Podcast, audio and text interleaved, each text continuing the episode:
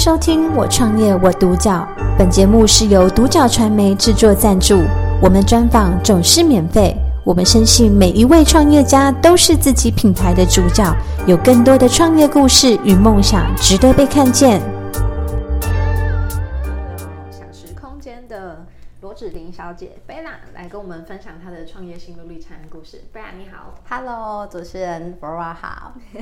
好，那首先第一个问题想要请教贝拉，就是当初怎么会想要做这个共享空间？嗯、那您的起心动念是什么？其实当时会成立这个品牌，其实蛮特别的，就是呃，我跟我的 partner 那个时候，其实每个人都是有自己不同的产业。那因为我过去我的背景是比较是企业讲师，嗯、那企业讲师的过程当中，常常会需要到呃租借到各个大大小小的场地跟活动的场地。那也是在这些场地的过程当中，我发现，诶，为什么办公室的空间或者是会议的场地，它只能是非常制式的，甚至是一个就是你想象它是一个长形的会议室，然后前面可能有一个红色的讲台，然后一个讲桌上面放着一盆花，然后大家就是在那边去做分享，这样为什么它不能有一个比较 modern、比较现代的感觉？那是比较年轻化、比较创新化，可以让人家喜欢在里面办公。那因为我过去蛮长时间都在可能呃国外讲课的时候，其实我发现有一个场域，它其实叫 co-working space，就是共同工作的空间，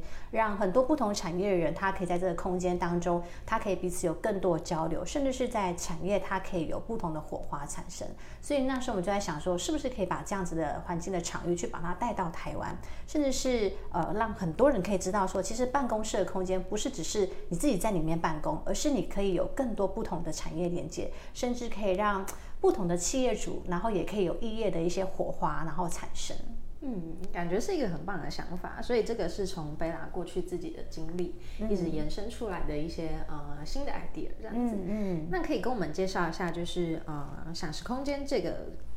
公司这个品牌比较特色的地方，嗯、以及就是你们主要的服务项目。嗯，其实享食空间它有一个最大的特色，就是我们的隔间是全透明的，嗯、就是。呃，有一些来参观我们空间，他会觉得说：“天哪，也太透明了，感觉好像我没有一些隐私。”因为毕竟华人甚至在台湾人对于办公室的印象还是一个就是木板隔间或是全隔间，就是我在里面做什么是别人看不到的。可是我们认为办公室它最主要的就是希望可以有更多的交流，让很多人知道你在做什么事情，你的产业跟他的产业有一个怎么样的连接。所以我们就想说，如果是一个全透明的隔间，它那个隔间很特别。我们的设计是当你坐着在办公的时候呢，你是看不到对方的，因为旁边会有一个隔板。那但是呢，你站起来的时候，你一定会看到对方，所以呢，你会不自觉你会跟对方打招呼，你可能甚至会拿起一个咖啡杯，然后就跟他说：“哎，走，我们等一下茶水间，要不要来喝个咖啡？”这样子。所以我们期待是可以在这个全透明的隔间当中，第一个可以产生人跟人的交流。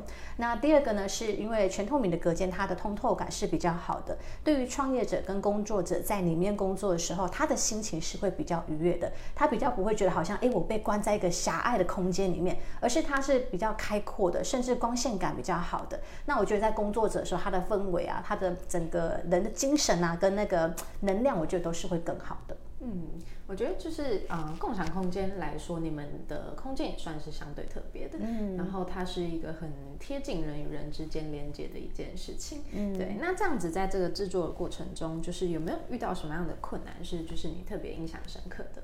我觉得印象深刻的啊，就是呃很多来呃我我先讲，在初期有一些客户要来参观我们空间的时候，那他可能预先对于办公室会有一些期待嘛，就是例如说一呃例如说他自己一进来，他就希望有一个自己的三十平或五十平的空间，或者是他就设定可能他印象中的空间是一间一间的隔间，可是他一进到我们空间说，哎。怎么全都透明的？然后他可能还会问说：“啊，我可以装窗帘吗？或者是说，哎，我旁边可以贴一些壁纸把它盖起来嘛？”可是这样就掩盖我们当时做这个全透明隔间的用意了。那所以这个是一个小挫折。那还有一个就是，呃，可能客户进来说，因为我们是共享空间，我们并不是像传统产业，它可能是一个一个团队进来就租一个大空间，而是每一个不同的产业，它可能用部分的空间，但是我们中间有个公共的区域，让大家可以在中间交流，可以有个茶水区、吧台区，可以有一些商务的交流，那很多人他会觉得说，哎，那我自己的办公室才这么小一个，那我希望是一个更大的空间，所以这个会是在对于客户在初期经营的时候会有一个挫折，因为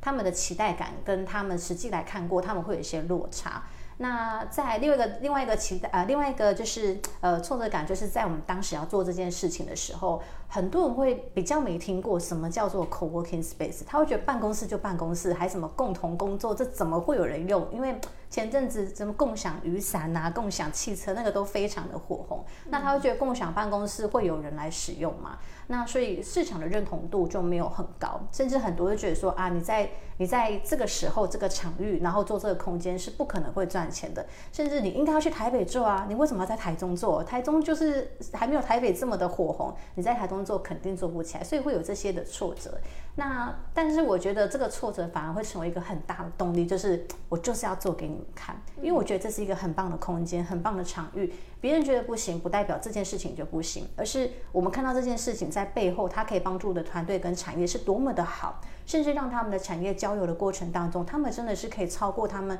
现在所设定的一个呃环境跟他们的场域，甚至可以让他们未来团队是可以更壮大的。那这个是想时空间最想做到的。嗯。感觉贝拉也是一个蛮有骨气的女人，对，就是越挫越勇的感觉。对，没错。那在这个呃 co-working space 算是你们也算是蛮领头羊的角色，所以才会让大家比较在还不知道的时候，你们就已经先做了。嗯、所以其实某种程度上也代表说你们其实是很超前的。那有没有什么样的呃品牌印象是你希望带给大众的，或者是说呃在享食空间里面有没有什么样的价值是你们希望带给客户的？其实我们有一个很特别的价值哦，就是呃，对于很多团队甚至很多公司来讲的话，他们都会认为说顾客永远都是第一的，特别是服务业，一定肯定是顾客至上。但是对于享食空间来讲，我们认为呢，员工是第一的，因为没有员工，没有我们，没有团队，也没有我们，所以我们会认为员工是第一的。那再来第二个是顾客，然后第三个是股东。啊，股东这时候可能听到就说啊，我排在第三个，对，股东就是排在最后一个，因为我觉得你要先把员工跟团队就是 take care 好，照顾好了，让。大家像在家庭当中，但是又像在团队当中的不断的成长的时候，我觉得这个彼此的帮助跟成长是会非常快速的。嗯、那在你把顾客也看得非常的重要的时候，他在员工的后面，可他也很重要。那顾客其实他会被感受到，他会觉得说你是在关心他的企业，你关心他现在创业的过程当中，诶，他刚开始可能进到的空间是初创，那可能经过半年后，诶，他开始有团队了。那可能再过呃将近一年的时候，你发现他即将要拓编第二个团队，其实你会看到这团队的成长的时候。你也会替这些进驻者来感到开心。嗯，我相信这一定是就是会让你们的团队的呃文化特别的氛围的好的一个地方。对对，那我觉得嗯、呃，这个东西就是很嗯、呃，该怎么说，就是一定能够让你们的团队越来越茁壮。嗯，那有没有什么样的呃未来三到五年的计划是接下来预计要执行的，或者是说最终你会希望呃这个共享空间达到什么样的一个高度？嗯。其实我们当时在设定这个场域的时候，呃，我们的场域其实并没有设定到很大的 base，因为一般以 co-working space 来讲，很多可能都是到百平、一百、两百、三百平这么大的空间去做一些呃设定哦。那我们当时设定它是一个大概八十平，就是一百平以内的空间。那我们当时设定的原因是因为我们把它设定在就是它是一个旗舰概念馆，我们的 location 在台中的七期市政路上面。那把它设定为旗舰概念馆的原因是我们希望让每一个人进到这个空间的时候，好像它就是 co-working space 的一个 demo 的感觉。也就是当你看到这个馆的时候，你能想象它如果放大成一点五倍、跟两倍、跟三倍的时候，到三百呃三百平空间的场域的时候，它的运作效能是会非常的好的。所以因为既然我刚刚讲到，就是我有预计要放大两倍、三倍，就代表说我们未来其实会想要做连锁品牌的计划。嗯、那我们也期待说，这个品牌当它在市场当中呢，它的影响度开始变高的时候，我们不排除我们先从中部去做插旗子。嗯、那未来可能拓遍在北部跟南部，甚至在海外也会有我们这样子的空间。那除了在我们做连锁拓边的过程当中，我们也希望就是因为市场当中还是有很多的哦同业，就是商务中心，其实有很多它也是有闲置的空间。嗯、那我们也希望他们可以透过把他们一些闲置的空间来跟我们合作，就可以成为一个呃联盟品牌。也就是当他的闲置空间跟我的闲置空间可以一起来给需要的客户来做一些异地办公的使用。所以未来呢，我们也希望说，这个品牌不仅只是做一个连锁品牌联盟的一个加盟馆的合作之外呢，我们也希望在希望在未来的十年，它是一个可以自带资金的品牌。为什么叫自带资金的一个品牌？是因为我们希望呃，在这个创业的过程当中，我们都知道创业有非常多的辛苦点，然后有非常多的甘苦台，也有很多人他可能创业的时候有非常好的 idea 跟梦想，但是他可能缺乏的是资金，或者是他可能缺乏的是人脉。那我们希望说，未来我们可以成为一个。可以提供他，就是在他的公司需要到资金的时候，我们可以帮助他们；或者他需要协助人脉跟团队的时候，我们的团队可以直接来协助他。所以未来我们期待是我们的品牌可以成为一个带资金的公司，然后并且可以帮助这些创业者，然后让台湾可以创造更多独角兽的公司。这是一个很棒的想法，嗯，对，而且共享经济是未来的一个趋势，嗯，我相信这件事情一定会越来越好。那未来也很期待，就是可以在全台湾，甚至是世界的各地都可以看到这个享食空间。嗯，那最后一个问题，想要请贝拉就是分享一下，如果说呃有想要创业的人，那他一样是想要跟您做相同的这样共享空间的这样子的产业的话，那你会给他什么样的一个建议跟分享？我觉得。最大的建议跟分享啊，就是你永远不知道，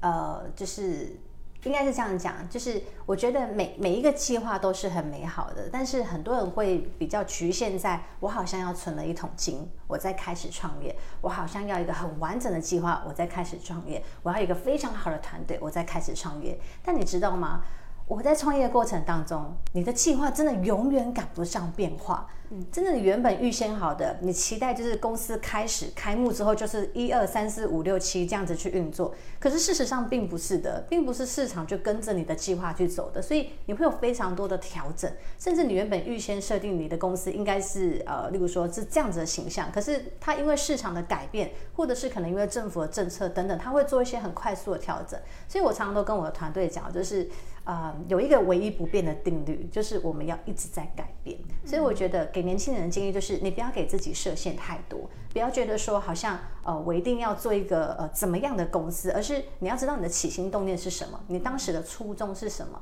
你当时为什么要成立这间公司，你创业的目的是什么？有的人创业可能是为了不外乎可能赚钱，好，不外乎可能有一些梦想，有一些理想。那你抓住你的起心动念的时候，我觉得你在做很多事情的时候，你就不会不怕失败，然后你也不怕就是有些人不看好你。那还有一个再来，就是因为可能因为我是基督徒，然后所以我在呃就是创业的过程当中，很多时候我其实都会透过就是交托给信仰，就是我们一定也会有压力的时候，也会有挫折的时候，可能也会有就是资金即将就是。居居的时候很紧张的时候，但是就是我会透过信仰，然后把这个交托就是给我的信仰，就是上帝。然后我会希望说，